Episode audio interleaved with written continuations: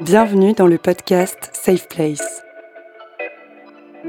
Nous nous retrouvons chaque mois à la Montgolfière pour échanger et créer des espaces d'écoute bienveillants autour des enjeux féministes et LGBTQIA.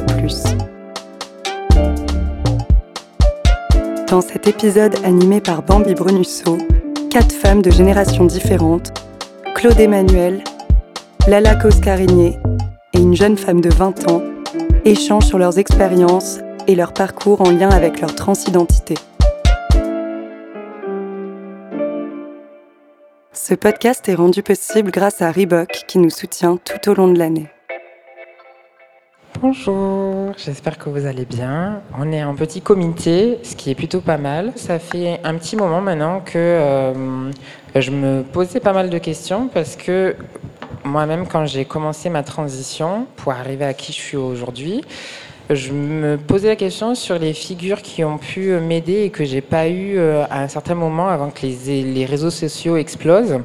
Et je me suis dit qu'il y avait peut-être quelque chose à faire sur ces questions qui étaient ben, les intergénérations dans les communautés trans, et ici spécialement autour de celles qui sont transfemmes, donc avec un panel exclusivement composé de femmes trans aujourd'hui. Donc je vous présente ici Miss Lala, Koska Régnier, voilà. Ici Gabrielle et ici Bambi et Larry. et ici Bambi. Euh, Lexi devait être présente aujourd'hui, mais malheureusement, elle a attrapé Covid.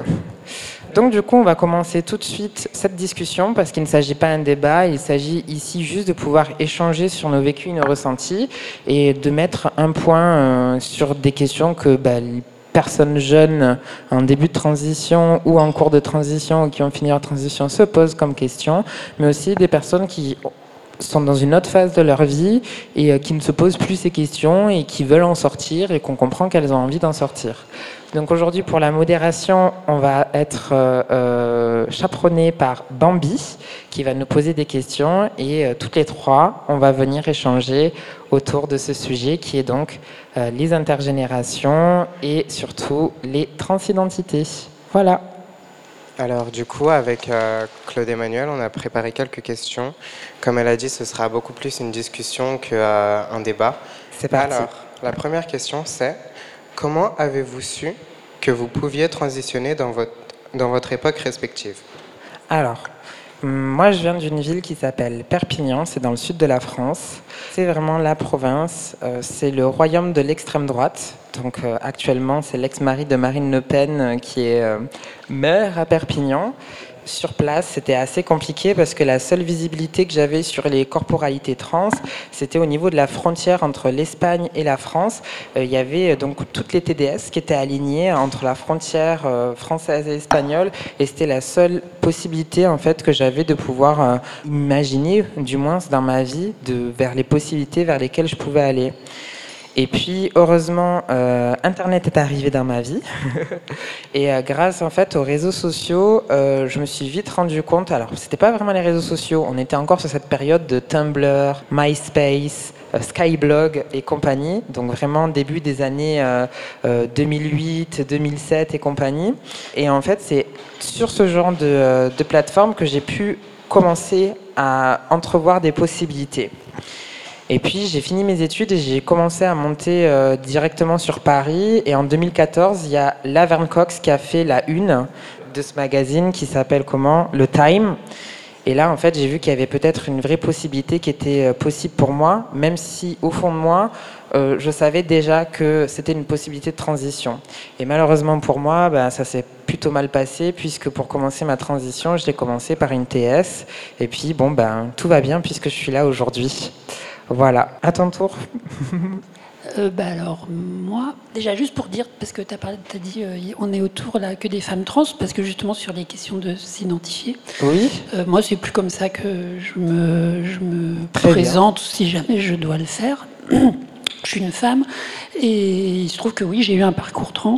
Donc c'est quelque chose qui pour moi va plus être en lien avec une origine, mes origines, diverses et variées, qu'avec quelque chose qui va vraiment euh, m'identifier, parce que je ne suis pas certaine que trans euh, permette justement de figer quelque chose qui serait de l'ordre de l'identité. Puis par ailleurs, il faudrait qu'on questionne aussi ne serait-ce que les questions de l'identité.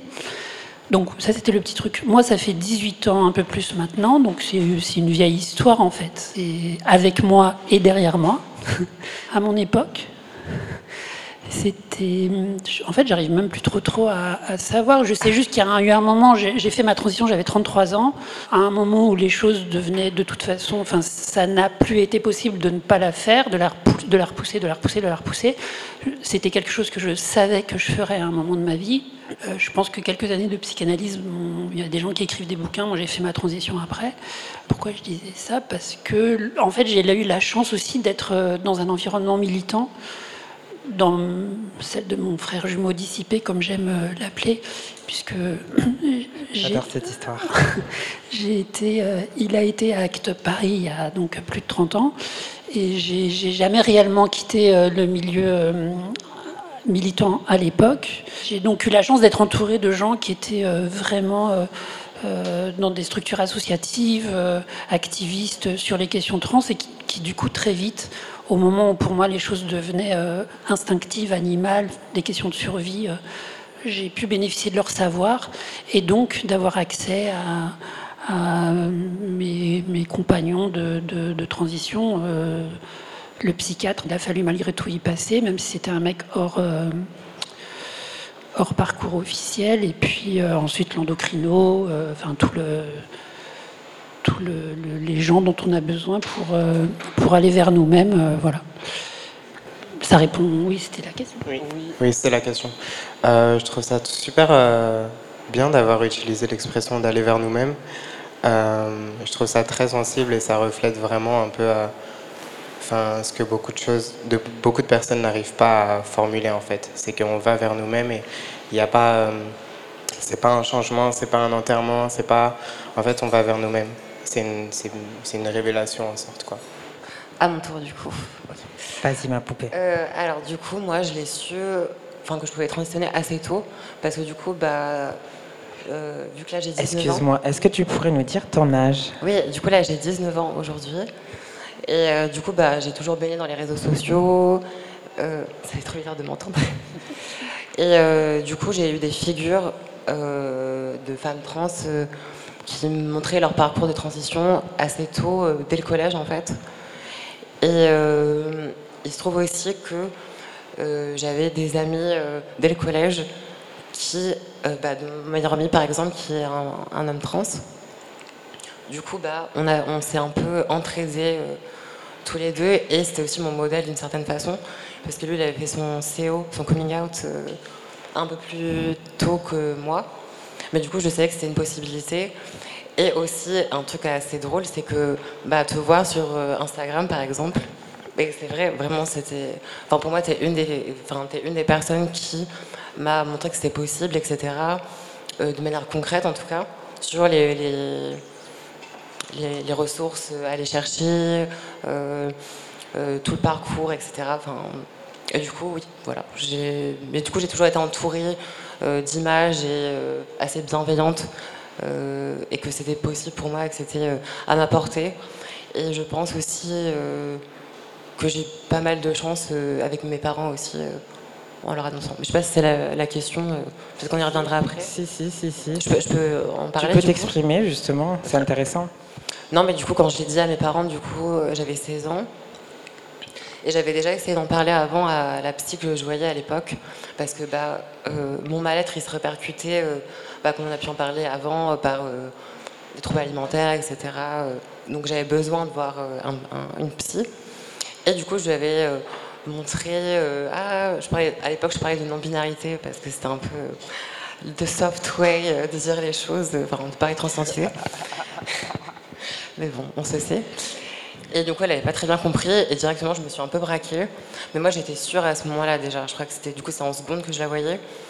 Et à un moment donné, euh, je crois que c'était en voyant euh, l'interview de Inès Rowe à Quotidien, euh, qui parlait de son livre, etc.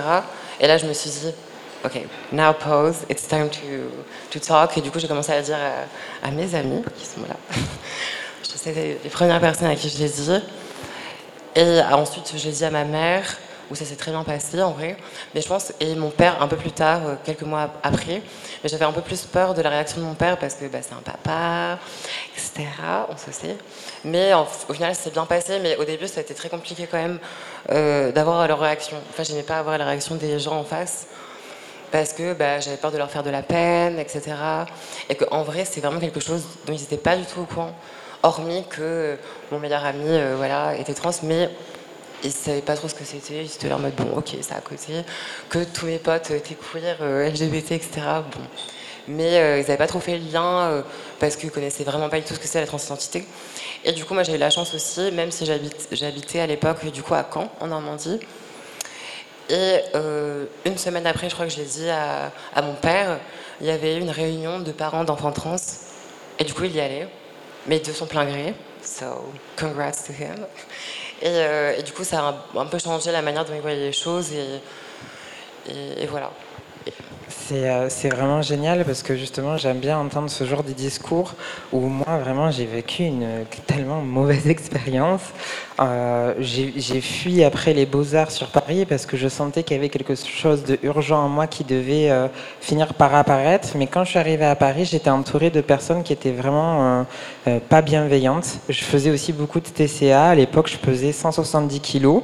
Et dans cet hémicycle-là, beaucoup de personnes, surtout dans le cercle de la nuit, m'incitaient euh, à prendre des substances et me disait bon ben t'as un joli visage donc tout va bien euh, ou euh, non ne transitionne pas t'en as pas besoin t'es bien comme t'es machin compagnie. Et au fond de moi ça a commencé à développer quelque chose qui était de l'ordre de vraiment d'un profond mal-être à tel point que j'avais des blackouts entre le jeudi et le lundi parce que j'étais tellement droguée que ben, que j'arrivais plus à me souvenir de ce que je faisais pendant cette période de temps et euh, bon, euh, heureusement, j'ai une personne très importante dans ma vie qui s'appelle Olivier Denuy, c'est mon meilleur ami, euh, qui m'a pris sous son aile et qui m'a dit bah, Viens, tu vas déménager avec moi, tu vas quitter ces personnes-là.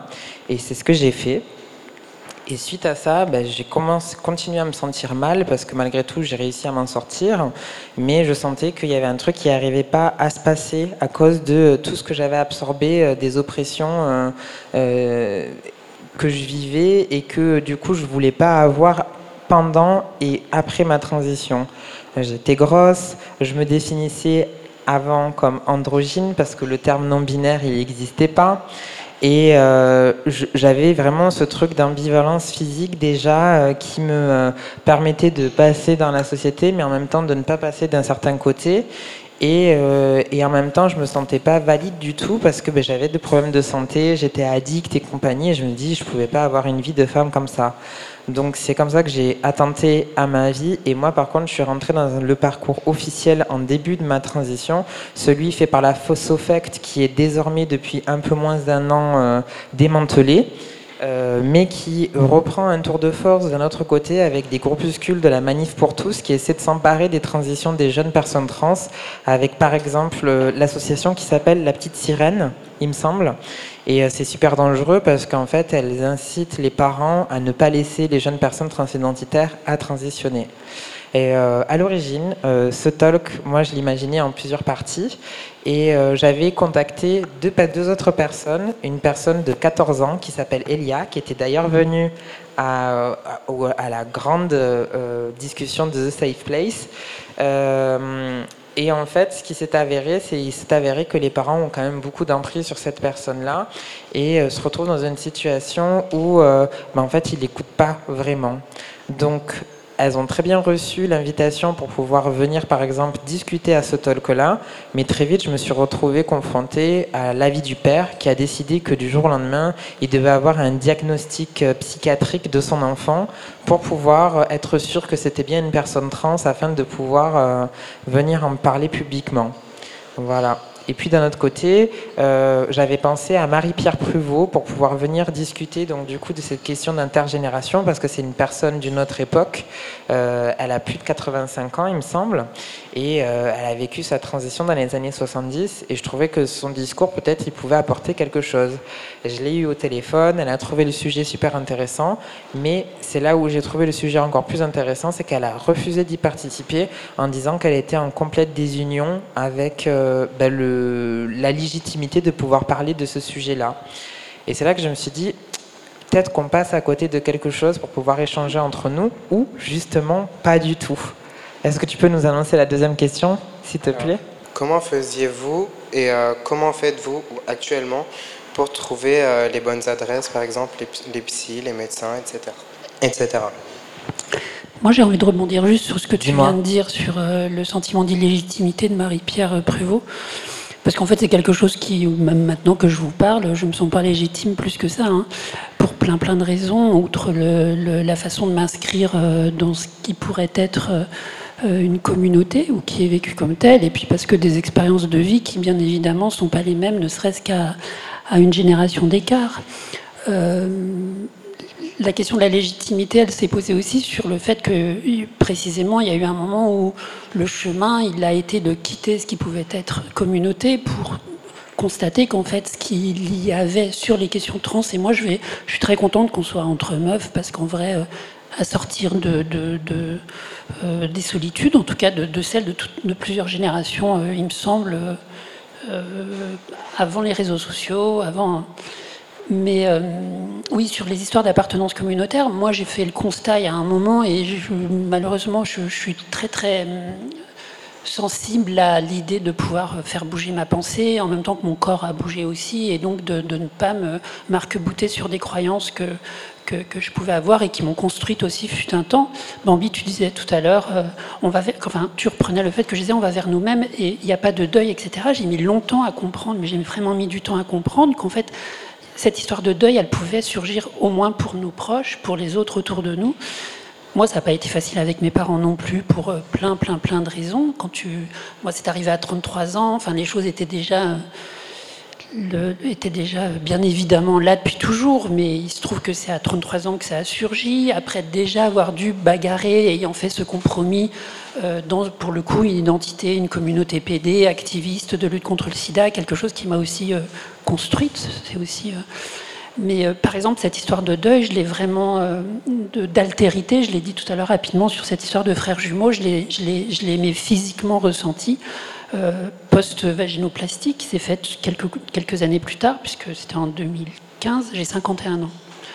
Euh, en 2015, oui, c'est ça. Et où quelques temps plus tard, grâce notamment aux jeunes que j'avais pu faire pour essayer de, faire. Voilà. Euh, et puis plein d'autres petites anecdotes comme ça. Vraiment, cette idée de l'altérité de ce moi garçon pendant 33 ans. Euh, euh, ça me dérangerait même pas de dire son nom, je crois pas au Deadnem, j'ai plutôt envie de lui rendre hommage plutôt qu'autre chose. puisqu'il a quand même été costaud pour me porter pendant, me prêter un peu de lui pendant toutes ces années. Euh, mais qu'il a fallu un moment, dans sa façon dont il a eu de ressurgir justement dans mes rêves ou dans des trucs très. Je sais pas s'il y a des gens qui font des jeûnes sur euh, plusieurs jours. Il y a un moment où ça, ça, nettoie aussi un peu la tête et que son, sa présence, c'est vraiment. Enfin, j'allais dire, elle s'est incarnée. Non, justement, elle n'était plus incarnée, mais il y avait quelque chose en moi qui me disait meuf. Euh, garde le respect à mon égard. Euh, moi aussi, j'ai existé, j'ai eu aussi des mains, et qu'en fait, ça m'a paru assez évident qu'il y avait, quelque chose qui était de l'ordre de l'altérité, alors avec laquelle je peux jouer, qui n'est pas là tout le temps, mais qui était ce jeune homme euh, que j'ai pu être et que j'appelle aujourd'hui, c'est même pas moi qui l'ai appelé comme ça, c'est le mec à l'ambassade de Thaïlande en revenant d'un de mes voyages, ayant perdu mon passeport, qui, à la diplomatie, là au consulat, pour me faire, faire un laissez-passer, rentre mon numéro de sécurité sociale dans les registres et me dit vous avez un frère jumeau. Et moi comme une idiote j'ai même pas percuté tout de suite. Je dis bah non et puis évidemment le, truc se fait. Je fais attends dans l'état civil euh, en fait euh, je suis la Lagosca mais Jean Christian il existe encore euh, sur les fichiers. Donc et puis 1,71 2,71 machin. Et je lui dis mais pourquoi vous me dites ça? Bah, parce que vous avez quelqu'un qui sort qui est juste à côté de, vous quoi comme si c'était votre jumeau. Et là je réalise effectivement qu'il s'agit de, moi de lui.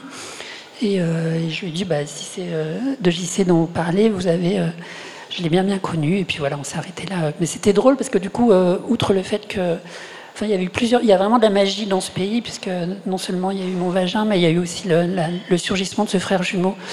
Euh, c'était juste sur les histoires d'appartenance et de légitimité. Voilà, je voulais juste dire ça parce que moi, je sais qu'aujourd'hui, ce dont je suis absolument euh, encore convaincue, c'est, que je pense, c'est que nos corps bougent. Mais que s'il y a une communauté trans, elle est d'abord chez les personnes qui vont rentrer en transition et qui vont se confronter euh, aux difficultés auxquelles ils vont pouvoir, enfin, auxquelles ils vont malheureusement devoir encore, même si il faut quand même constater que les choses sont, Dieu merci, plus plus, généreuse, qu'il y a quelque chose qui se passe pour chacune, pour chacun, qui va leur permettre. Enfin, on va pouvoir trouver des outils, des ressources pour, euh, pour pouvoir avancer, ce qui n'empêche en rien la violence quotidienne, euh, celle de la famille, euh, celle des structures dans lesquelles on peut grandir, évoluer, etc., que ce soit l'école, la fac, le boulot, la rue. mais il n'empêche qu'il y a quelque chose qui, justement, aujourd'hui, et qui a, il me le semble, hein, quand même beaucoup moins de sentiments de solitude grâce à la présence des réseaux sociaux. Euh, et qui a aussi quelque chose qui fait que tout l'environnement a aussi bougé. Moi, j'ai connu un déclassement social qui, a été radical. Hein.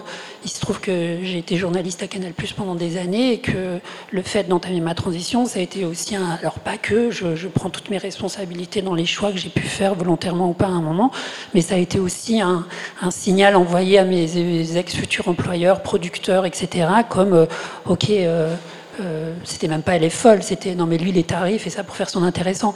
Donc bon, ça, ça, ça, ça, c'est clairement fermé des possibilités dans, dans, ce métier qui reste encore une fois le mien. Il a fallu euh, reprendre plein de choses à zéro, passer par des étapes aussi de précarité, etc., etc., et de se reconstruire, de se construire avec sa famille, c'est-à-dire de considérer que la famille choisie elle est pas si rigolote que ça en vrai. Quand je me suis retrouvée, mais ça, ça faisait un petit moment, hein, l'expérience d'Act Up euh, en 80, je suis allée de 89 à 95. Quand j'ai quitté Act Up, très clairement, j'ai été confrontée à, cette brutalité-là de la famille choisie qui tout à coup ne devenait plus du tout, euh, on disait pas encore bienveillante, mais euh, fraternelle ou euh, et, qu'il y a eu un moment où, quitte à avoir affaire avec de la violence dans ma vie, j'ai préféré euh, retourner euh, avoir avec, affaire avec celle de mes parents, et particulièrement de ma mère, parce que moi je la connaissais depuis toujours, et puis qu'on pouvait essayer de faire quelque chose ensemble avec eux. Donc c'est vrai qu'à un moment de ma vie, j'ai décidé de rester proche de mes parents, et puis de, de nous, enfin de proche, dans le sens où et que la légitimité, voilà, c'est celle-là. C'est moi, je suis venue euh, parce que je trouvais que c'était chouette que tu m'invites ici, mais je me suis vraiment posé la question de, euh, euh, je n'appartiens au final pas tant que ça à une communauté, quelle qu'elle soit d'ailleurs. Par contre, je crois vraiment beaucoup au diaspora, c'est-à-dire au fait qu'il y, ait la possibilité pour chacune, chacun, à un moment de nos vies, de nous retrouver sur quelque chose qui pourrait être du commun, mais du commun qui reste pour le coup complètement à définir.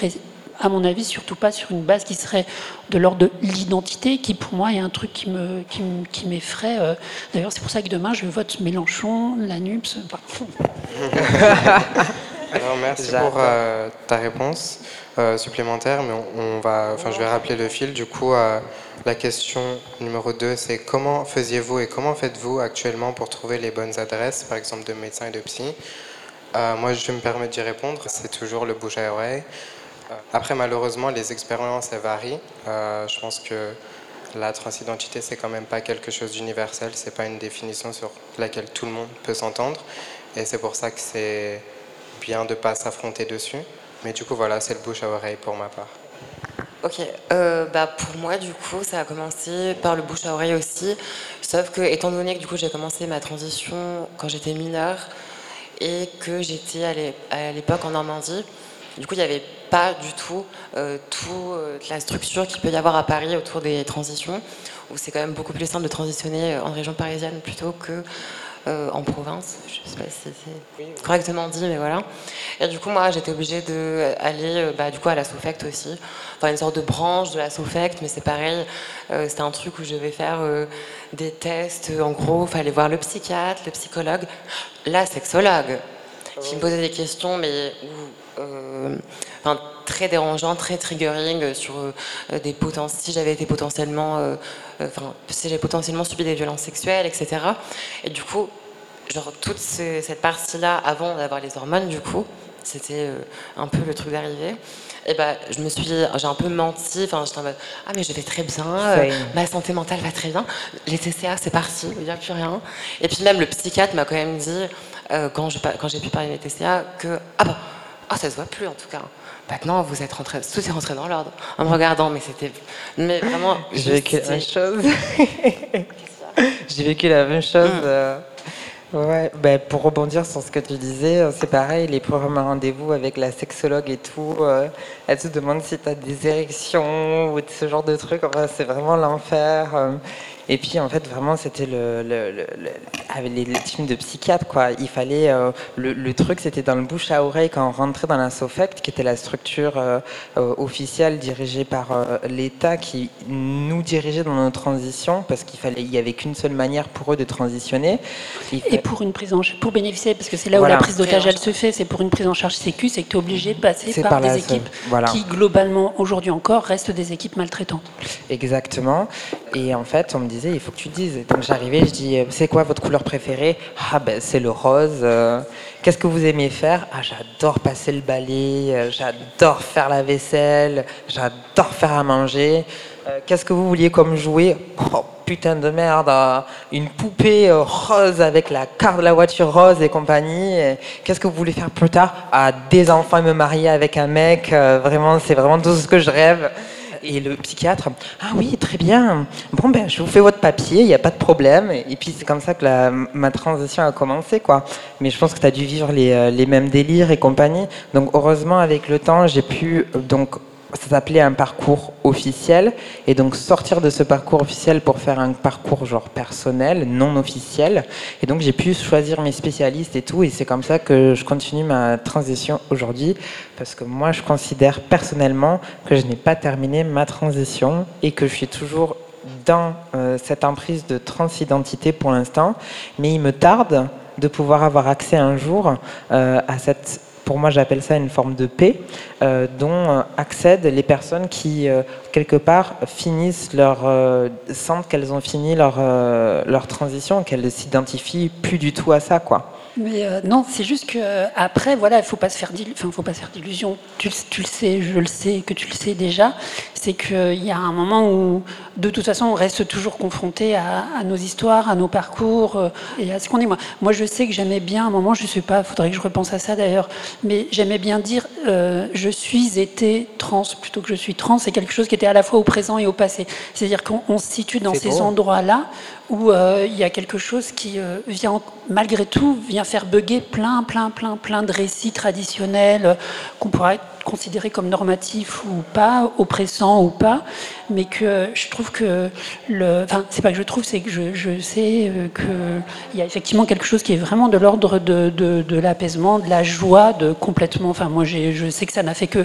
ah, euh, nourrir ma foi, euh, la déesse et mon machin, puis que ça a aussi renoue avec quelque chose de, de la reconnaissance. En fait je pense que c'est là aussi où moi je, je s'il y a quelque chose que je dois encore dire à, à des personnes qui vont entamer leur transition, parce que c'est ça aussi, c'est euh, la, question de l'intergénérationnel, ça raconte quoi? Est-ce que c'est une personne qui a 60 ans et qui va entamer sa transition dans les, ou qui est en train d'entamer sa transition? Enfin, ça, ça, ça fait bugger aussi justement cette linéarité du temps, euh, cette chronologie qui parfois est quand même chiante, du avant-après d'ailleurs aussi. Moi, je considère que avant mon avant, j'étais déjà là en fait. Mais que voilà, c'était ça, c'est qu'il y avait cette paix, il y avait ce truc, mais qu'il y a toujours un moment, moi, il y a toujours quelque chose en moi où de toute façon, tu es toujours renvoyé à un moment.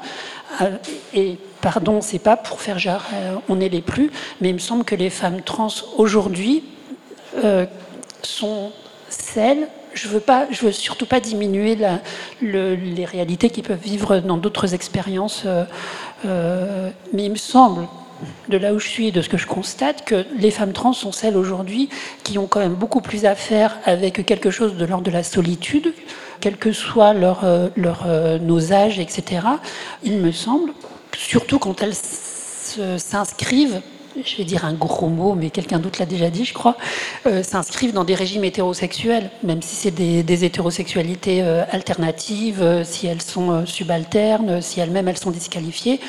Euh, je peux vous, enfin moi je vous promets que c'est quand même parfois difficile de trouver sa place de, cet endroit-là dans ce qui est censé être des espaces communautaires et en l'occurrence queer, inclusif, non binaire, euh, parce qu'on est suspecté d'aliénation, de, de, de, machin, blablabla, et puis surtout bah, on couche avec l'ennemi principal, ce qui n'est pas faux, mais je suis sûre que je suis pas la seule femme hétérosexuelle et qu'on est quelques-unes bio ou trans à nous confronter à ces questions-là dès qu'on est un tout petit peu sensibilisé au, au féminisme, à la domination sexiste. Mais, mais et justement de chercher à échapper au fétichisme que les gars peuvent avoir, nous imaginer.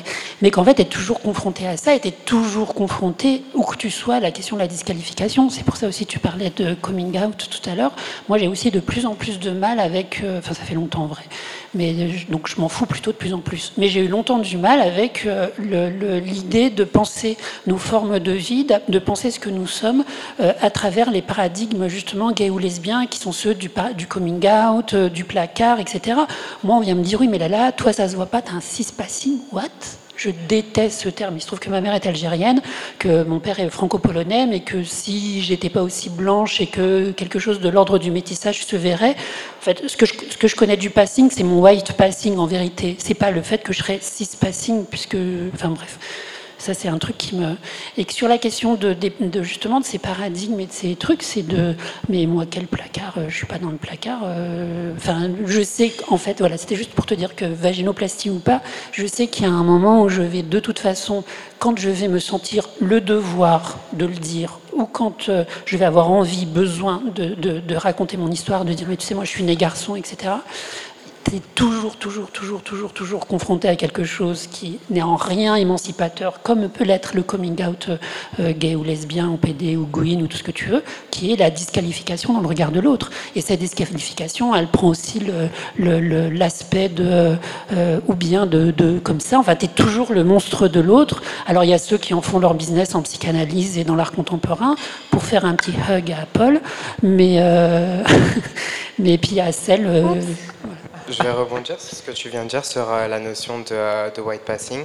Parce que moi, en tant que femme trans métisse, euh, du coup de parents noirs et de parents français-polonais aussi, bah en fait, je pense que je m'identifie. Enfin, pas que je m'identifierais, mais que je serais toujours une personne trans de par le regard des autres. Parce que avec cette notion en fait de la racialité et de tous les stéréotypes de genre qu'on peut y associer, je pense que le monde verra toujours à travers moi une espèce de masculinité inhérente qui euh, peut exister certes, mais qui ne me définit pas et que moi je souhaite pas forcément mettre en avant. Donc voilà. Bah, pour rebondir sur ce que tu dis, juste d'expérience personnelle, euh, quand, je, euh, quand je prends l'espace public avec des personnes racisées qui sont, qui sont concrètement plus noires que, que ce que je renvoie, elles se font elles aussi bâcher vis-à-vis de leur, de leur de leur identité et rabaisser à une forme de masculinité alors qu'elles sont cisgenres. Donc euh, quand je marche avec elles, elles ont plus de chances de se faire clocked que moi j'ai de chances de me faire clocked.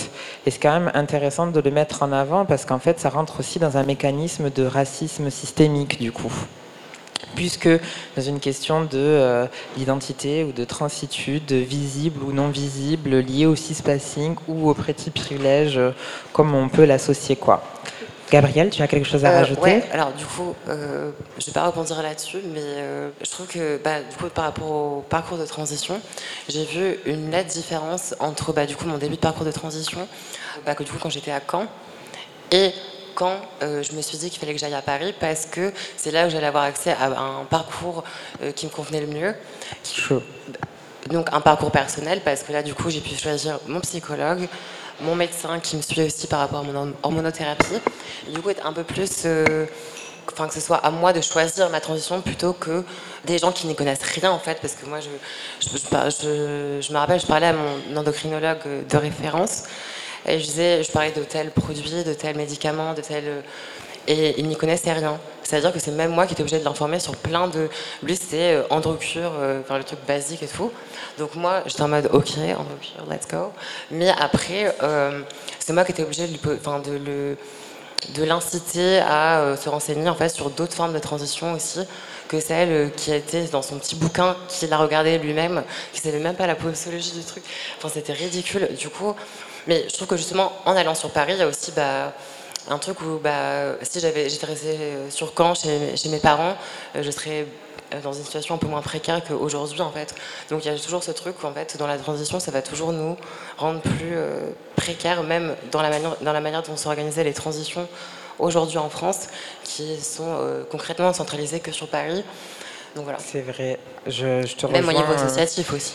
Je, je, pense que c'est clairement vrai et euh, c'est pour ça que je suis un peu contente de voir les pôles changer et de voir vraiment des dynamiques se créer par exemple à Marseille ou à Lyon ou, euh, ou à, Montpellier, à Lille aussi ou à, ou, ou à Montpellier où euh, on voit qu'il y a des choses qui se passent et qui sont tout aussi intéressantes qu'à Paris où là où tu le signales et ça me fait, euh, enfin ça me fait, euh, ça me fait rire jaune que tu parles de précarité parce qu'effectivement moi je me sens euh, toujours précaire, bien que ma vie commence à prendre un standing, je, me sens toujours précaire dans le sens où euh, le, le, standing de vie que je pouvais avoir en restant dans le sud, il était mille fois plus euh, intéressant que le fait de venir vivre à Paris et de m'installer à Paris.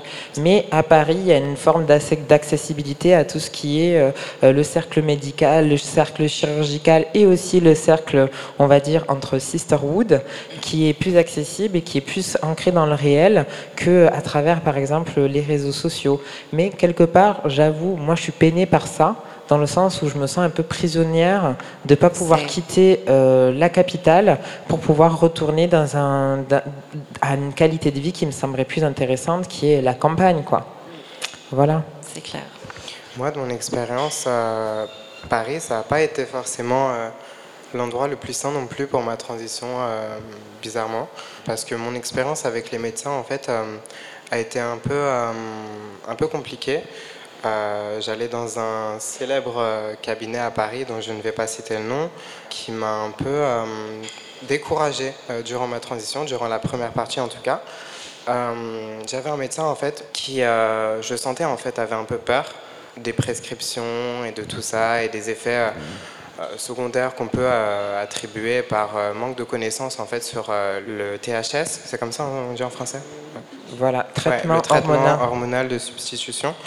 Donc du coup en fait j'ai emprunté une autre route une autre route euh, qui est maintenant euh, générée par des personnes trans euh, elles-mêmes et du coup c'est un peu reprendre en main et reclaim, réclamer un peu son propre parcours de transition hormonale et du coup, voilà, j'ai un rapport aujourd'hui qui est différent et le push à bouche, c'est ce qui m'a aussi mené à, à emprunter cette route-là. Et aussi. Euh, le bouche à bouche, pardon. Euh... Je veux dire le bouche à oreille. Le bouche à oreille. Et, aussi pour rebondir sur ce que tu dis, du coup, il y a quand même une organisation qui se fait sur les réseaux sociaux pour tout ce qui concerne les adresses. Par exemple, euh, il y a des groupes qui sont un peu cachés, dont on verra sur quel site ils se trouvent ou compagnie, mais on se file les liens pour pouvoir avoir accès en fait à un listing de spécialistes euh, qui sont un peu notés par bienveillance ou malveillance et chez qui on peut savoir si on peut aller ou pas. Et je trouve que c'est intéressant parce que euh, c'est immatériel et en même temps c'est consultable sur cette plateforme-là pour pouvoir permettre de euh, voilà. Et puis c'est aussi ce truc d'échange entre nous, là où je pense que nous on fait communauté, par exemple, mais c'est ancré. Voilà, on fait commun, mais euh, du coup dans un euh, dans, un, dans, une tranche d'âge bizarrement réduite, que je dirais qui va de euh, 15 à 30 ans moi-même, moi-même, je me sens désunie de, euh, de ce, de ce pôle-là, là où euh, je pense vous deux, vous êtes encore en prise. Voilà. Par exemple, dans le fait de reclaim sa manière de pouvoir transitionner euh, hormonalement, il y a des trucs où moi, j'ai pas saisi l'opportunité et où, en fait, je suis encore imprégnée de peur pour pouvoir y avoir accès, par exemple. Après, moi, je suis pas forcément d'accord avec le fait que Enfin, moi, je me sens quand même, euh, justement, quand tu disais, quand tu parlais de solitude, etc. Enfin, moi, j'ai l'impression quand même de toujours faire mon parcours euh, à côté. C'est un peu mon petit jardin secret, en fait, où, euh, bah, là, j'en parle aujourd'hui, mais c'est inédit. ce serait la première et la dernière fois, peut-être, que vous m'entendrez parler de ça. Parce que, en vrai, moi, je, enfin, j'en parle quasiment jamais, en fait, de mon parcours de transition. c'est quelque chose Bravo. qui est très personnel. Pardon, pardon? Bravo. non, mais en fait, c'est quelque chose maintenant je me sens un peu moins attachée à ça, dans le sens où c'est moi, je fais ma vie, etc. Je sais où je vis, et c'est vrai que j'ai la chance d'avoir quand même quelques copines, mais c'est parce que c'est des, copines, pas parce que c'est des femmes trans, mais c'est aussi parce que c'est juste un lien d'amitié en fait qu'on a. Euh, qu'on a entretenu. Mais moi, par contre, justement, je trouve que l'aspect entre guillemets communautaire qu'il peut y avoir en mode sisterhood et tout, à Paris, moi, je l'ai pas ressenti du tout. Voilà, bon, c'est pas du tout pour faire euh, du drama ou quoi, mais moi je l'ai pas ressenti comme ça. Moi justement, je trouve qu'il y a un certain même affrontement, même enfin, quelque chose d'assez malsain qui peut se ah, créer. Intéressant de le mettre en avant. Ben, en fait, c'est juste que je trouve qu'on a tellement des façons différentes aussi de voir notre transition, et euh, des fois on va un peu se confronter euh, de comment on va se voir, comment on va se percevoir aussi. Et aussi, ça, ça va évoluer dans comment, euh, enfin, dans notre transition en fait. Et plus on approche de la fin de notre transition entre guillemets, moins ça va avoir de poids aussi sur euh, notre vie, sur nos épaules, sur la manière dont on relationne, enfin, juste nos liens interpersonnels, etc. C'est très intéressant. Je pense que c'est peut-être mon côté un peu délusionnel qui pense qu'il euh, y a ce truc de très euh, sisterhood qui nous euh, impresse intercommunautairement. Justement, on en parlait tout à l'heure avec Bambi, on se demandait si on ne rentrait pas dans une phase de tribalisme communautaire. Du coup, je ne sais pas si vous savez ce que c'est le tribalisme. Le tribalisme, c'est quand, en fait, euh, au sein même d'une propre communauté, on se déconnecte complètement euh, des réalités qui sont extérieures. Et donc, le, ce qui est majoritaire dans la, majorité de l'on vit, donc par exemple le patriarcat, ne devient plus la base. La base devient euh, son vécu et ressenti uniquement. Et on est en totale répression de tout ce qui se passe à l'extérieur. Et on ne comprend pas de, ce qui se passe, en fait, extérieurement vis-à-vis de ça. Et donc ici, le tribalisme se produit vraiment dans euh, le fait de se refiler euh, des traumatismes et on se sert nous-mêmes de nos traumatismes pour pouvoir invalider l'identité d'une autre personne trans. C'est ce qui s'est passé par exemple autour des chirurgies esthétiques. Euh, moi, je prends exemple par exemple pour ma poitrine. En 2017, c'était de de no-go zone, quoi. Les meufs trans qui faisaient, refaire leur poitrine, elles étaient botches, elles étaient bonnes qu'à aller au bois de Boulogne et être TDS, en fait. Ben, moi, ça m'a beaucoup traumatisé parce que je voulais avoir cette poitrine, j'avais besoin de reclaim, comme tu disais, cette féminité à travers ma poitrine, elle devait être présente. Et j'ai fait beaucoup de recherches et j'ai enfin trouvé un chirurgien euh, durant Covid qui a bien voulu me faire exactement ce que je voulais. Il me l'a fait et suite à ça, en fait, ça a donné un peu comme un top départ à euh, toutes les autres personnes trans femmes qui voulaient se faire la poitrine. Et du coup, ce chirurgien a opéré, après moi, 80 personnes qui sont venues. C'est quand même hallucinant. Ouais, bah c'est euh, c'est un peu abusé parce qu'en fait, on se rend, on se rend compte que on se disait non, il faut pas faire cette intervention parce que ça va être la catastrophe. On va plus pouvoir avoir de vie, machin et compagnie. Et d'un coup, cette chirurgie esthétique, elle est bien faite et donc ça permet à euh, toute une corporalité de pouvoir y avoir accès. Du coup, je suppose qu'il y a 80 personnes qui a la même poitrine que moi maintenant. Et, puis ça se produit dans d'autres hémicycles, ça se produit aussi pour d'autres opérations comme la FFS et compagnie. Et je trouve que c'est assez dommage parce que finalement, euh, on, parle vraiment d'expérience qui est personnelle. Et euh, dans ce truc de cercle médical, même si on se refile les contacts, moi j'aimerais bien qu'il y ait plus d'informations personnelles qui se passent. Genre euh, faire l'expérience de rencontrer les spécialistes et se faire un avis personnel plus que euh, oui, euh, moi il m'a raté. Ça aussi c'est très euh, genre il y, en a une qui est ratée, le chirurgien il est cancel. Genre il n'y en a plus aucune qui va vouloir aller se faire opérer chez lui et compagnie. Et puis on, se rend compte qu'il y a plein de trucs qui sont mis en avant. C'est-à-dire que le chirurgien il, il, déshumanise un peu les corps parce que tous les jours il en ouvre. Du coup il sait plus trop quel est le rapport entre modifier une corporalité et vraiment agir pour le bien vital d'une personne. Et puis autre chose aussi, euh, c'est qu'il va euh, être complètement euh, bah, désinhibé en, quelque part de ces questions-là, parce qu'avant tout, pour lui, il y a un range qui est de se, se, remplir les poches, peu importe la manière dont on est, dont on est disposé à payer. Donc il y a des arrangements qui se font qui sont pas cool, comme payer en espèces pour pouvoir avoir des réductions, ou si on passe par la LD31, qui est un autre LD à transitionner et qui est sous juridiction de euh, la sécurité sociale, euh, ben, il faut attendre un an et demi avant de pouvoir avoir accès à l'opération. Et on se rend compte que si on ne paye pas de notre poche, ben, le chirurgien il fait pas assez d'efforts, donc du coup il opère mal. Enfin, il y a tous ces ranges-là qui rentrent en compte et qui sont vraiment, euh, je trouve, des biais qui sont dangereux, qui se nourrissent entre nous. Alors du coup, la troisième question, ça allait être, euh, avez-vous eu des rôles euh, modèles avant de transitionner? Mais je trouve qu'on a pas mal assez répondu à chacune à notre manière dans les questions précédentes. Donc on va passer à la quatrième question. Du coup, il y a un trigger warning au début de cette question. Euh, quel est le point de vue euh, sur votre époque respective, en tout cas euh, durant laquelle vous avez transitionné ou commencé votre transition? Enfin, quel était le point de vue sur la vaginoplastie à cette époque-là? Alors, je reformule un peu la question. Donc, c'est une question qui concerne uniquement la vaginoplastie, donc trigger warning dans la salle. Et en fait, la question se tournait sur, en fait, c'était quoi les informations qu'on avait euh, dans nos époques et euh, dans nos corporalités euh, pour pouvoir y avoir accès ou pas accès du tout. Donc moi personnellement, j'ai fait plusieurs rendez-vous et euh, il se trouve que j'ai décidé de quand même partir en Thaïlande pour pouvoir avoir accès à cette intervention parce que je suis pas satisfaite des rendez-vous que j'ai pu prendre avec les spécialistes. Et euh, je trouve qu'ils ont encore du mal à euh, produire une corporalité qui me serait amplement je sais pas comment dire ça, c'est tellement personnel que j'aurais besoin de d'être sûre qu'il euh, y ait quelque chose qui ne soit pas de l'ordre du à peu près. Ce que je pense qui se passe avec les chirurgies esthétiques ou reconstructrices en France, on est toujours de l'ordre de l'à peu près et pas de la perfection. Voilà. Qui veut euh, enchaîner? Moi, j'ai toujours su que voilà, il n'y avait pas de, de, truc. Après, il y avait une question d'argent, une question de machin, mais c'est une expérience très intéressante que de vivre euh, avec mon sexe de naissance, qui, pardon, mais pour moi n'a jamais été autre chose qu'un sexe de femme. Donc, pardon, les TERF. mais voilà, et du coup, euh, effectivement, la Thaïlande aussi, pour plein de raisons. Alors en Thaïlande, à l'époque, il y avait Super chez Taout.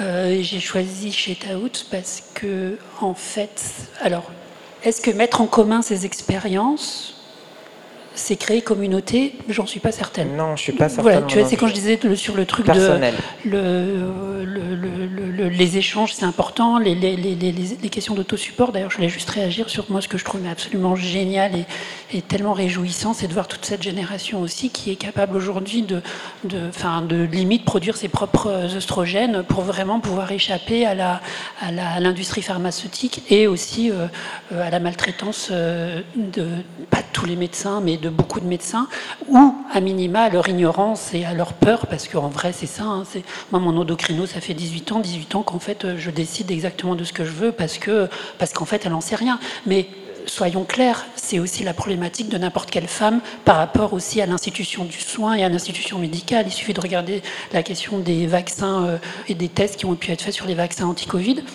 Je précise tout de suite que je me suis fait vacciner et que si on me dit demain tu vas te faire ton deuxième rappel, j'y vais bien évidemment. Enfin, bien évidemment, j'y vais.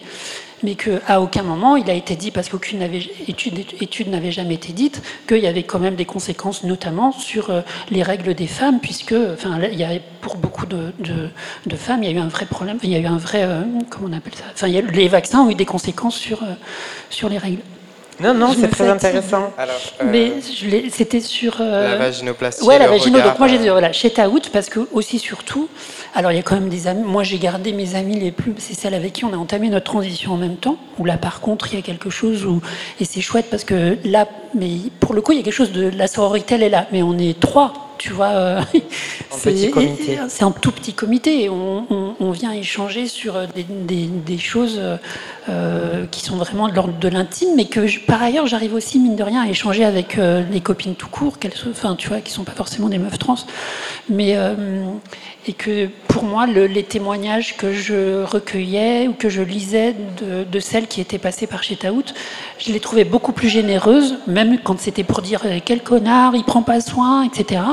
Euh, je trouvais qu'elles étaient plus généreuses dans leur façon de témoigner que chez Support, et du coup, je suis allée chez, chez Taout. Et c'est une manif de terre. Et, euh, et, que du coup, voilà. Et qu'après, moi, il y avait l'autre chose aussi qui était, alors trigger, comment on dit? Parce que là, je suis Trigger warning. Trigger warning. Parce qu'il y a un autre truc, c'est aussi la question du plaisir, et que moi, ce qui me paraissait absolument essentiel, c'était ça. Moi qui ai quand même eu la. Enfin, pour moi, c'était vraiment essentiel de continuer à avoir du plaisir, euh, quoi qu'il en soit. Et, effectivement, euh, je sais que chez Taout, j'avais quelque chose de, pour moi, de garantie. Et voilà, c'est garanti. Voilà. Je pense que c'est ça que j'ai besoin. Est-ce que je peux juste refaire un tout petit truc Deux petits trucs? Oui. Sur la solitude. Parce qu'en fait, apprendre à être, parce que ça aussi, ça pouvait faire un tout petit peu genre moins, moins, moins. C'est des réalités, mais en fait, c'est aussi apprendre à être solitaire. C'est, enfin, c'est être aussi un peu. Il y a quelque chose d'un peu privilégié, je le dis un peu de manière provocatrice, mais être aussi un tout petit peu en, distance pour être mieux spectatrice audite de ce qui, ce qui va pouvoir se jouer autour de nous, des enjeux, de qui prend la parole où, de quelle manière, etc. D'être parfois un tout petit peu de côté, c'est aussi, euh, c'est aussi une expérience plutôt chouette de dire aussi que moi, il me semble que nos transitions, non, parce que là, j'étais en mode de conclusion, mais que c'est quand même quelque chose d'extrêmement précieux. Que c'est quelque chose, moi, pour moi, c'est des temps qu'il faut qu'on réussisse à, chérir euh, d'abord pour nous-mêmes et malgré les difficultés et malgré les, les obstacles qui aujourd'hui encore peuvent exister, il y a quelque chose qui est quand même juste absolument merveilleux, mais je le pèse, et quitte à encore une fois être un petit peu mystique, de, de, de, miraculeux, de, reconnexion aussi à l'enfance. Moi, j'en ai de plus en plus conscience que, mais au, final, il y a cette espèce de joie que je peux avoir à être juste à marcher dans la rue et à être vivante, ou quand je suis un peu déprimée, à me regarder dans la glace et à, à réaliser que je suis là. Parce qu'au final, moi, ce que je me dis, c'était pas tant d'être. Euh, une femme que de rester en vie. Enfin, l'enjeu, c'était de pouvoir rester dans le vivant d'abord. C'est pour ça qu'aussi sur la chirurgie esthétique, il y aurait 15 milliards de choses à dire. Et notamment, moi, tout le, lien que je peux tisser avec n'importe quelle femme et peut-être n'importe quel bonhomme qui fait usage des, techniques de médecine et de chirurgie esthétique, euh, euh, trans ou pas. Pour moi, il y a quelque chose qui est quand même super intéressant à explorer et qui permettrait aussi de remettre du soin là où il en est, parce qu'il s'agit d'abord de ça, de soin. C'est à aucun moment des caprices. Gabriel, tu veux rajouter quelque chose? Euh, Oui, bah moi du coup, ce qui est assez drôle, euh, assez paradoxal du coup par rapport à vos discours, c'est que moi du coup quand je suis enfin quand j'ai commencé ma transition, etc., euh, sociale et, médicale, et eh bah, à l'époque, c'était, enfin, même chose qu'en ce moment, c'est même pas encore, enfin, c'est un peu tabou, mais toute la question de la vaginoplastie, justement. C'est-à-dire que, même moi, dans mes recherches, enfin, c'est moins ce truc de l'injonction, justement, à la vaginoplastie, mais peut-être parce que aussi j'étais dans, dans des cercles militants où justement bah, c'était euh, un peu tabou la vaginoplastie. Et parce que bah non mais en fait de toute façon euh, oui on a, on, a, déjà un sexe de femme donc voilà. Donc ce qui est vrai enfin n'importe comment on peut voir la, la chacune a sa perception de son corps. Après ça la regarde. Mais en gros c'était mal vu. Enfin moi je l'ai vu comme ça un peu de, de, faire, la, de faire la, la vaginoplastie et qu'il n'y avait même pas trop de ressources en fait. Pour le coup, là, je me suis sentie un peu seule quand j'ai dû faire les, les, recherches, les chirurgiens, etc. Du coup, c'est assez drôle parce que j'ai l'impression qu'il y a un peu un changement de discours euh, sur, euh, sur cette pratique-là. Mais c'était un truc qui faisait aussi. Euh, non, peut-être que j'ai arrêté de parler. Non, non pas, mais ce que j'ai trouvé intéressant aussi, c'est que moi, ça m'a fait pas mal peur parce que du coup, là, j'étais vachement euh, seule en fait face à ces informations, face à euh, bon bah les chirurgiens certes, mais par exemple bah, j'avais peu de femmes autour de moi qui pouvaient me rassurer par rapport à ça, ou même euh, oui donc c'était en fait la, forme de soutien que je recherchais. bah, dans le, dans, être rassurée par rapport à ce que les, les, les autres femmes autour de moi auraient pu faire cette opération ou pas. Et bah, là, du coup, je l'avais pas. Donc, euh, j'avais un peu l'impression d'être la, la seule euh, à aller euh, faire mon petit parcours et tout. Donc, donc voilà. C'est ça. Merci beaucoup. on va passer, passer à la dernière question. Du coup, qu'est-ce que la vieille génération trans, la vieille, hein, entre, guillemets, c'est Claude qui a écrit la question, c'est pas moi. J'ai fait un peu d'agisme. Qu'est-ce que la vieille génération trans pense euh, des nouvelles générations trans et inversement? Et euh, du coup, en petit b de cette question, pourquoi ne communiquons pas entre nous? Encore une fois, je, pense que je le base d'une façon un peu plus personnelle, mais j'avais vraiment envie d'avoir ce besoin de, communiquer en fait entre personnes de différentes générations, de différentes corporalités femmes et aussi de différentes, euh, euh, bah, si elles sont POC ou pas et compagnie, sur leur, euh, possibilité de vie à différentes, à différentes époques, chose que je trouve qui nous manque en France. C'est-à-dire qu'au niveau du discours, on n'échange pas, enfin, il n'y a pas autant de diversité, par exemple, qu'aux États-Unis ou qu'au Canada, euh, des personnes euh, transitionnent ou qui ont transitionné et qui se fréquentent. Et euh, moi, je trouvais personnel, personnellement ça un peu dommage. Après, il y a deux documents qui ont été réalisés par Sébastien Liftrich, je sais pas. Lifshit, je ne sais pas si je prononce bien son, nom, donc qui sont assez cool, personnellement. Donc un qui s'appelle Bambi, qui retrace un peu la vie de Marie-Pierre Pruvot, et le dernier qui s'appelle Petite fille. Et donc du coup, on voit vraiment deux, euh, bah, deux parcours euh, transitoires complètement différents. Et euh, enfin, je sais pas, je, je trouvais dommage qu'elles pouvaient pas communiquer entre elles, tout simplement. Voilà. Je sais pas, qu'est-ce que vous en pensez? Et peut-être parce que ça raconte cette histoire d'une généalogie qui se brise, enfin, encore une fois, d'une communauté qui, qui s'éclate qui en diaspora. Peut-être que je, je, je, sais pas. Et puis en plus, ça questionne aussi ces histoires de transmission. Il n'y a pas longtemps, on m'a sollicité aussi pour venir euh, participer à un groupe sur euh, transmettre euh, ce qu'ont été mes engagements militants dans les années 2000 ou je sais pas quoi. Honnêtement, peut-être que j'ai envie de garder ma jeunesse en n'ayant pas l'impression que j'aurais un savoir tant que ça. Mais il me semble quand même important de préciser que déjà à mon époque, et alors encore probablement, évidemment plus à l'époque d'avant, donc on va dire, une génération, euh, on n'avait quand même pas accès à toutes ces images et à toutes ces représentations. On n'était pas, n'avait pas, il n'y avait pas Netflix, il n'y avait pas Prime, il n'y avait pas Disney, il n'y avait pas tous ces personnages de fiction, euh, ces femmes, ces hommes. Euh, il n'y avait pas le surgissement dans l'université des questions de genre, les questions féministes et du coup aussi les questions trans qui sont arrivées bon an mal an. tout ça est quand même très très récent cette multiplication, cette diversité des, représentations, je pense qu'on la retrouve aussi dans, je n'ai pas tout compris sur la question du travail, mais sur cette façon dont effectivement aujourd'hui les communautés LGBT, pour, le, dire comme ça, et queer, elles sont, multiples et puis, et puis je ne sais pas s'il faut s'en réjouir ou s'il faut décider, enfin probablement que oui, ou s'il y a un moment, est-ce qu'il ne faut pas décider de effectivement rejoindre euh, d'autres modes de radicalité et d'engagement dans des espaces peut-être un peu plus un maquis, euh, un bosquet. je fais appel à des modes de... Mais que je pense que là, il y a vraiment quelque chose de cet ordre-là. Moi, j'ai quand même l'impression qu'il y a une multiplication des possibles. Et ça, c'est tellement réjouissant. Une multiplication des représentations, ça, c'est tellement réjouissant. Après, qu'est-ce, que, qu'est-ce qui se passe et qu'est-ce qu'on en fait pour euh, les gens euh, qui sont censés en bénéficier? Je, Ça, je, euh, je... pense que dans ma génération actuelle, en fait, surtout les personnes qui ont transitionné en même temps que moi, je trouve qu'il y a beaucoup de blâme qui est mis en fait sur les personnes qui ont transitionné avant nous, en fait, et qui du coup pensent, enfin, ressentent en fait que du coup, elles ont fini leur parcours et que c'est pas quelque chose qu'elles souhaitent aborder tous les jours, c'est pas quelque chose qui les définit en tant que personne. Euh, en fait, il y a beaucoup de blâme sur ça. Il y a beaucoup de personnes qui disent que c'est peut-être un peu lâche, peut-être que c'est dommage de ne pas le mettre en avant. Mais il faut aussi comprendre en fait que c'est fatigant.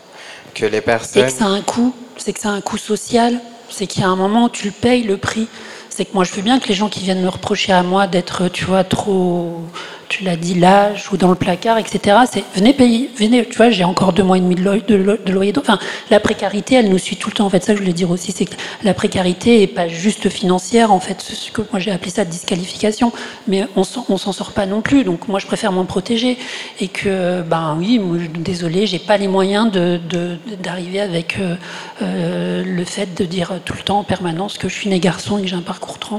Il y a un coût à ça faut peut-être le rappeler aux, jeunes qui, pour le coup, ont toute la vie devant eux et tous les espoirs. Euh, euh, ben, tapez-vous des séances au RSA, faites de boulot que vous n'avez pas envie de faire, euh, négociez avec des patrons qui vous sous-payent parce que de toute façon, tu es content d'avoir un CDI, donc accepte ça malgré ce que peuvent être tes talents, ce dont tu ne doutes pas. Ben, ça me gonfle. ça me met en colère. Voilà. Euh, est-ce que tu peux rajouter quelque chose? Euh, bah Moi, justement, je trouve ça assez intéressant, euh, cette thématique-là, parce que bah, moi-même étant jeune, je pense que. non, mais je veux dire. Enfin, je, sais, que je suis la plus jeune ici, j'ai l'impression. Bah, juste ce, ce sujet-là, ma vision, elle a vachement évolué. Ou avant, c'est vrai que je pense que bah, quand on est en tout début de transition, on a un peu ce truc, cette fougue en fait, où on a envie de le crier sur tous les toits, nanana. Euh, et aujourd'hui, par exemple, moi j'ai vachement évolué et je pense que c'est une prise de recul aussi qui est prise. Et je trouve que chacune d'entre vous, vous avez encore plus de recul que moi, même vis-à-vis face à, ces sujets-là, donc de transition, de transition, etc. Et alors que moi-même, je pense en avoir beaucoup, donc c'est assez drôle. Je pense que c'est pour ça que les trucs de génération et d'âge et tout, ça son importance. Euh, mais ce que je voulais dire par là, c'est que bah, moi, par exemple, ma, vision de ma propre transidentité, etc., euh, elle a vachement évolué aussi. Et aujourd'hui, bah, je sais que j'ai fait le choix, euh, là, cette dernière année, de ne pas en parler du tout. etc. En fait, c'est-à-dire que là, je suis rentrée à la fac, par exemple, et j'ai fait non, je ne vais pas le dire. Mon travail, c'est pareil, je ne le dis pas, etc. Enfin, c'est vraiment vivre, entre guillemets, enfin, stealth, du coup. Ce terme stealth. Voilà, je sais pas. Oui. Ah, est-ce que quelqu'un peut faire donner une définition? Vous, vous, comme vous êtes les plus jeunes? Alors, je vais laisser à Lala, euh, je pense peut-être le définir si tu as envie de le. Tu veux... ouais, est-ce que tu as envie de définir peut-être Je sais pas ce que c'est. Ah, ok. Euh, de quoi Le terme stealth. Stealth, ok. Alors, c'est un terme anglais, du coup, qui dit euh, qu'une personne qui ne révèle pas et qui ne fait pas part de sa transidentité vit une vie de stealth en fait, du coup de, ne, de par ne pas euh, révéler, euh, faire part et mettre en avant euh, le, fait qu'elle soit trans. C'est-à-dire tout le contraire de ce que je fais actuellement? Alors, moi justement, comme ce que je disais auparavant, c'est que il n'y a pas de blâme à, mettre en fait sur les personnes qui choisissent de vivre euh, ce mode de vie-là. Et je trouve même que ce, mot-là, il peut être assez insultant parce qu'en fait, euh, si tu regardes le mot, ça veut dire que la transidentité, c'est quelque chose que tu dois forcément partager, alors que pas du tout. Euh, c'est quelque chose qui doit être, enfin, qui doit être, qui peut être super personnel et que tout le monde a un rapport différent à ça.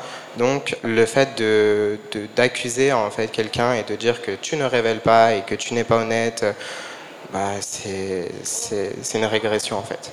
C'est pour ça que c'est important pour moi euh, d'être là aujourd'hui et de parler de tout ça et d'avoir cette discussion entre nous. Je trouve, que ça me donne beaucoup de force parce que c'est quelque chose que je m'étais un peu interdite aussi euh, en, bah, en, oui, en début de transition, en fait, pendant toute ma, mon début de transition. Et du coup, ça me fait un peu de bien aussi de un peu cultiver mes racines, on va dire. Mais euh, tout en sachant que voilà, euh, je grandis, etc. Et que euh, je suis très satisfaite de, de ce choix-là de, de, d'écarter les gens de cette transition-là, et que ça reste mon jardin secret, et que c'est, je fais mes bagues de mon côté, et que voilà, je, je pense que j'ai trouvé un équilibre mental, on va dire, de réussir à, pas, à, faire en sorte que ce soit un sujet qu'à partir du moment où je décide que ce le soit. C'est le seul truc en vrai. Donc euh, la preuve, c'est encore une fois, moi, je, c'est intéressant de, de, mais c'est aussi de choisir ces modes de surgissement en fait. À quel moment je décide de dire que je suis né garçon, que j'ai un parcours trans, etc. À quel moment je me sens obligée de le faire? Dans quel, enfin, tu vois, comment, avec qui? Dans des situations professionnelles où j'ai mon super collègue derrière un bar il y a longtemps qui euh, euh, attend, entend Amanda lire et un geste de dégoût comme ça et ça, ça me fait peur, ça me tétanise et, je me dis mais c'est pas possible, comment il peut réagir comme ça? On est tellement potes, on est tellement proches, c'est pas possible. Et en fait le gars, je lui ai dit gros, je vais te parler parce que je te fais confiance. Et le fait de lui expliquer que je lui faisais confiance, mais en trois minutes, il a, compris qu'il avait, eu de la merde et que même, que physiquement, sa réaction physique, elle avait été euh, plus que problématique, quoi.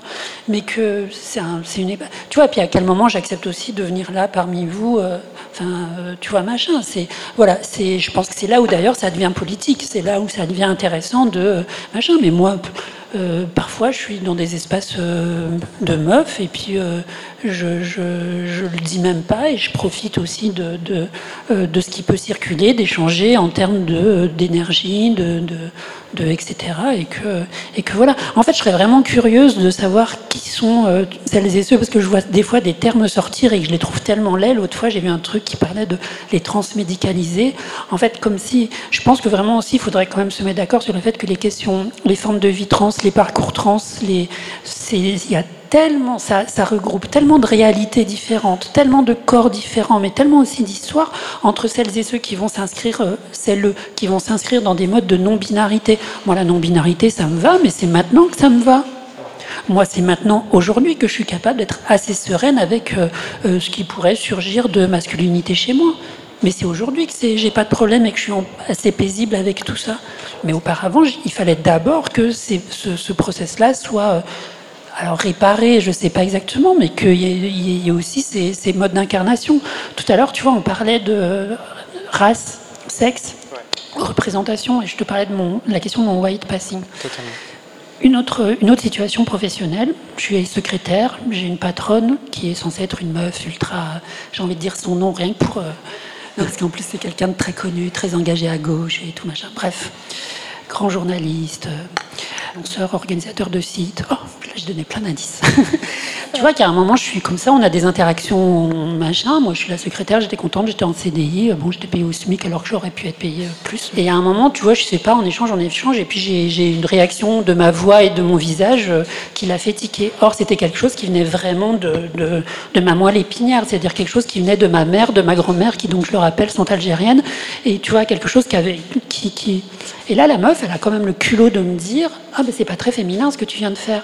Mais alors, tu fermes ta gueule parce que tu vois, euh, c'est ta patronne, que tu sais que tu as déjà des tensions justement sur ta reconnaissance salariale, ton petit diplôme qu'elle n'a pas voulu reconnaître, etc., etc., qui a des enjeux de, en fait, donc tu fermes ta gueule, mais en fait, je me dis, mais en fait, non seulement tu es transphobe, mais en plus tu es sexiste et tu es raciste, parce que tu n'es même pas capable d'imaginer que ce qui, est, ce qui surgissait là de moi venait, enfin, tu vois, d'une féminité, de mon algérianité et de ma féminité, et que, euh, tu vois, c'était juste ça que je voulais.